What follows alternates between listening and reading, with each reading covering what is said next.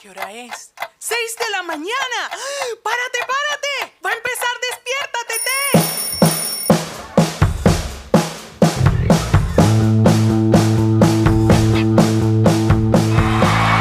Bienvenidos a este segundo episodio de Despierta TT. Aquí les habla Ramón. Y quiero darte la bienvenida a este programa. Si te sientes aburrido porque estás en tu casa y has pasado mucho tiempo por la cuarentena, bueno, yo quiero invitarte a que seas feliz hoy, que te rías, por favor. Aprendí que las endorfinas son estas sustancias que hacen... Bueno, no aprendí que las endorfinas hacen eso. Ya yo sabía que las endorfinas y bla, bla, y todo el cuento, que nos hace sentir felices, que si, si, si practicamos algún deporte o, o- o- o nos reímos, estas su- sustancias son las que se encargan de que nuestro organismo se sienta mejor. Y el truco es que nos riamos a pesar de que no nos cause risa nada. Y ya lo escuchaste. Nuestro cerebro no sabe que nos estamos riendo de una manera falsa. Quiere decir que tu cerebro libera endorfinas cuando tú estiras tus cachetes así. Nuestro cerebro dice, liberen la endorfina, por favor, manden. Hagamos feliz a este hombre o a esta mujer. Entonces, para que sepas, ríete del programa así no te cause risa, porque te va a ayudar a que te sientas mejor, que tengas un bienestar. Entonces, bueno, decidí hacer este programa acerca de la Semana Santa o la Pascua, como quieras llamar. Pues realmente cuando, cuando hablamos de este tipo de cosas, creo que no sabemos mucho de qué se trata la Semana Santa. Y me incluyo a mí, ¿ok? Porque desde muy pequeño, mi abuela, mi abuela tenía uno- un, conocimiento un poco arcaico y también, y también como medio mitológico, ¿no? Cada vez que hablábamos de la Semana Santa o cada vez que pasaba algo en la Semana Santa, mi abuela siempre me contaba cosas bien extrañas. Por ejemplo, una vez estamos peleando, mi hermano y yo, como de costumbre. Entonces se acerca mi abuela, ¿ok? Y nos dice, mire muchacho, usted no sabe qué día es hoy. Nosotros, ay abuela, ¿qué? ¿Qué, ¿Qué Semana Santa? No se supone que ustedes deban pelear. Y yo, ay, sí, va a pasar algo. Lo que pasa es que si pelean, se van a convertir en estatuas de sal. Nosotros, perro. Oye, éramos pequeños, ¿qué vamos a saber? Nosotros nos dio miedo y terror, nos disculpamos, lloramos. Perdóname, hermano. Discúlpame, yo no me quiero convertir. Entonces, mi abuelo, mi abuelo nos tenía como medio manipulado con ese tipo de cosas. En otra ocasión, queríamos ir a la playa. Entonces mi abuela dijo, lo que pasa es que si usted va a la playa hoy, se va a convertir en sirena. O en mitad hombre, mitad caballo. Como un minotauro, una cosa de esas locas de la mitología griega, quién sabe. Pero entonces siempre, o sea, nosotros habíamos pensado que Semana Santa, por ejemplo, era un, momento donde, bueno, salíamos de la escuela, no teníamos, vaca- eh, teníamos vacaciones, no teníamos que hacer nada, ni tarea, podíamos pararnos tarde. Eh, era como unas vacaciones, digamos. Y, el nombre como tal, Semana Santa, como que no, no sonaba muy bien, porque no, sé, realmente yo no entendía porque había muchas, como muchas tradiciones. Por ejemplo, no, que no se puede comer carne. Entonces yo era de esos niños que siempre preguntaba por qué, pero por qué, pero por qué. Entonces, obviamente nunca tuve la respuesta de parte de mis padres o abuelos. Entonces ellos me decían que no se podía comer carne, porque bueno, eso era lo que se hacía, porque si se comía carne, adivinen qué, te convertías en un perro o un gato o cualquier animal salvaje que no y no tenía reverso. Una vez que te convertías en estos animales o en estos seres de la mitología griega, no podías volver atrás. Y estabas condenado de por vida a permanecer de esa manera. Entonces para mí era más como una prohibición, como no debes hacer esto, no, debes hacer aquello, vístase de morado, póngase unas cenizas en la frente. O sea, había una serie de cosas que no comenzaban en esa misma semana, te cuento. Comenzaban de semanas atrás. Este, te cuento que una vez a mí sí me vistieron de morado. Para los que no saben qué es eso, eso haces el nazareno. Yo, a mí nunca me explicaron por qué a mí me vistieron de morado, pero a mí me vistieron de morado. Yo parecía un pitufo vencido. Entonces me vistieron de morado, me sacaron para la calle y yo lo que iba llorando por ahí para abajo. Llorando toda la rompe. Yo estaba vestido como que vergüenza, mamá, porque tú me sacas así, esto no combina. ¿Quién se viste de morado? Pero era un morado horrible, no era un morado así, tú sabes, cacheroso. Era un morado, pero horroroso. Entonces, bueno, eh, obviamente ese tipo de vestiduras lo, hacía una costurera de la familia, una persona que no sabía nada de, coser, ¿no? Y simplemente agarraba, le agarraba unas puntadas así de esas, puntadas feas, así con, con agujas así que se veía, que se ve bien mal, ¿no? Una- unas puntadas de esas que haría yo, ¿no? Yo, como me refiero a puntadas, me refiero a, coser, ¿no? Obviamente, este tipo de atuendos para el nazareno lo hacía una persona que no sabía nada de nada y por eso parece, te veías ridículo. Parecías un duende. Leprecón se quedó loco. Entonces, como podrás ver, mi experiencia con la Semana Santa era un poco extraña. Un día, por ejemplo, mi papá trabajaba en una playa y decidimos ir, ¿ok? Y vemos un montón de gente disfrutando en la playa, bañándose. Y yo le decía, papá, pero ¿y esta gente no se va a convertir nunca en un pescado? Y él me decía, no vale, lo que pasa es que no es al instante. Cuando ellos lleguen a la casa es que van a ver lo que es bueno. Bueno, entonces pues, como, como podrás ver, mi papá también estaba en alianza con lo mismo, porque con eso nos mantenían a nosotros, tú sabes, con miedo. Realmente nunca supe del por qué ellos inventaron esas historias de Semana Santa, no, no, realmente no sé. Lo que sí es cierto es que nunca comí carne en ese tiempo, aunque nos daban pescado, lo cual no entendía porque si pescado es carne, ok, y pollo es carne, otro tipo de carne obviamente, pero sigue siendo carne, no podíamos comer carne de vaca, no podía pelear con mi hermano, lo cual se convirtió más como un hábito. Está, bien, ahora entiendo. Eso me ayudó también a que dejara de pelear con mi hermano. Ok, pero lo que sí es cierto es que todo esto me llevó a investigar un poco más de qué era la Semana Santa, de qué se trataba, por qué se celebraba y también si todas estas tradiciones eran verdad, si nos convertíamos en piedra de sal o, animales raros o, lo que sea, o mapurite, lo que tú, lo que tú inventes. En fin, ahora lo que quiero que hagas es que comentes y escribas en los comentarios o me mandes un correo electrónico a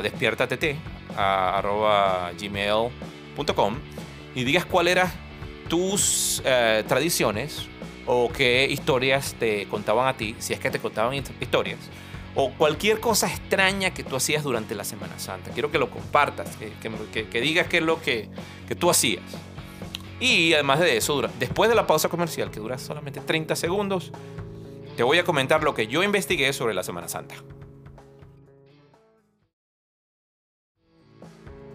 Y regresamos de esta pausa comercial. Te recordamos que estamos hablando de la Semana Santa. Una cosa que se me olvidó mencionar es que, no sé si tú has visto, pero muchas personas aquí en Estados Unidos celebran la Semana Santa o la Pascua, como sea que le llamen, con un poco de conejo y un poco de huevo. Yo no sé qué tendrá eso que ver pero yo respeto, pero eso a mí eso no va conmigo.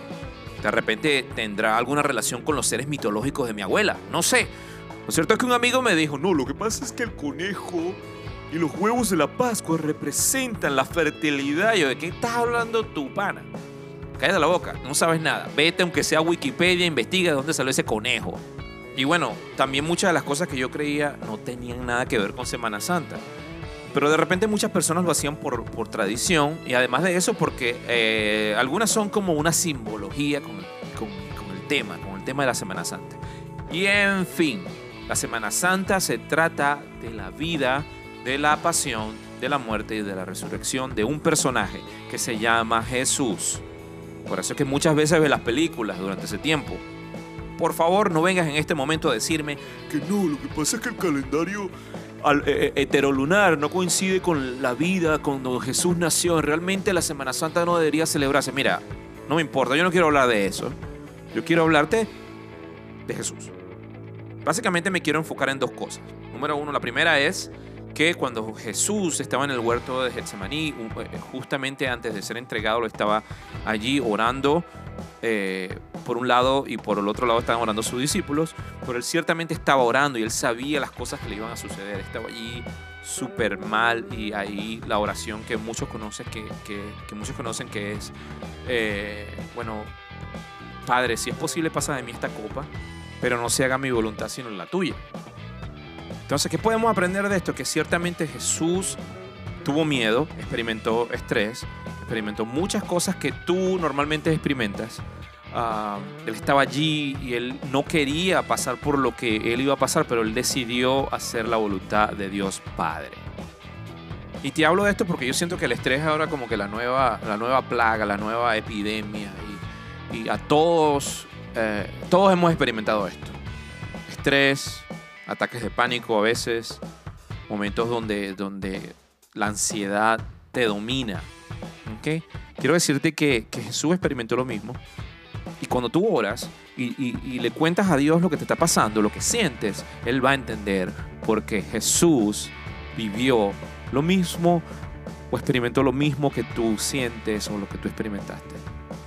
Lo segundo que quería hablar es que ciertamente sí Jesús fue entregado, lo colgaron en un madero, la cruz, y estuvo allí, sufrió como tú no tienes idea. Eh, y luego de eso, quiero decirte que él murió. Pero que la historia de, Jesús no termina allí. Mu- Mucha gente incluso va a iglesias de, católicas o cualquier otra iglesia y ven a, ven a Jesús montado en la cruz y ellos dicen, ahí está Jesús. Jesús está allí en esa cruz. O para algunos, bueno, Jesús está muerto. Déjame decirte que Jesús resucitó. Que Jesús venció la muerte. Y tú me dirás, bueno, pero eso que tiene que ver conmigo. Eh, te digo la verdad, Jesús hizo lo que hizo por amor. Por amor a ti y por amor a toda la humanidad. Jesús pudo huir, escaparse, evitar la muerte, pero lo hizo fue porque Él estaba pensando en ti. Él no hizo nada malo, no cometió ningún tipo de pecado y aún así ocupó el lugar que correspondía a la humanidad. Te digo la verdad, somos imperfectos, cometemos errores todos los días. Pero Cristo Jesús pagó por esos errores, por esos pecados. Gracias a ese sacrificio que Él hizo, tú puedes ser libre. Tú puedes ser libre de culpa y libre completamente. Ahora, para que podamos entender, yo quiero explicarte que anteriormente cuando una persona cometía un pecado o un error, ella se presentaba ante Dios con un animal, con un cordero, ¿ok? Perfecto, sin mancha, ¿ok? Y lo sacrificaba delante de Dios para que sus pecados pudiesen ser perdonados. Ahora, Jesucristo, el cual es llamado el Cordero de Dios, hizo ese sacrificio una vez para que tú también puedas tener acceso libre a Dios y también para que tus pecados sean perdonados. ¿Qué te parece? Esa es la verdadera historia de la Semana Santa. Ahora, para que esto sea efectivo en tu vida, tú tienes que aceptar ese sacrificio. Tú puedes decir, no, yo no creo en eso. O puedes decir, wow, yo creo en eso. Deja a un lado todas esas fábulas de los minotauros, de, los huevos de Pascua, del conejo. Hago a un lado la sirena, las piedras de sal, de todo. Y decido creer en este sacrificio que hizo Jesús por mí. Si tú crees en eso, quiero invitarte a que oremos juntos. Es más, quiero que tú con tus propias palabras le digas a Dios que aceptas el sacrificio de Jesucristo. Puede ser algo así como, Señor Jesús, yo creo en el sacrificio que hiciste por mí. Creo que moriste por mis pecados. Creo en ti, te entrego mi vida hoy. En el nombre de Jesús. Amén. De eso se trata la Semana Santa. ¿Viste lo simple que es? Simplemente no se trataba de un poco de cosas y de seres mitológicos, sino de Jesús, que hizo todo esto por amor a ti. Y con esto terminamos.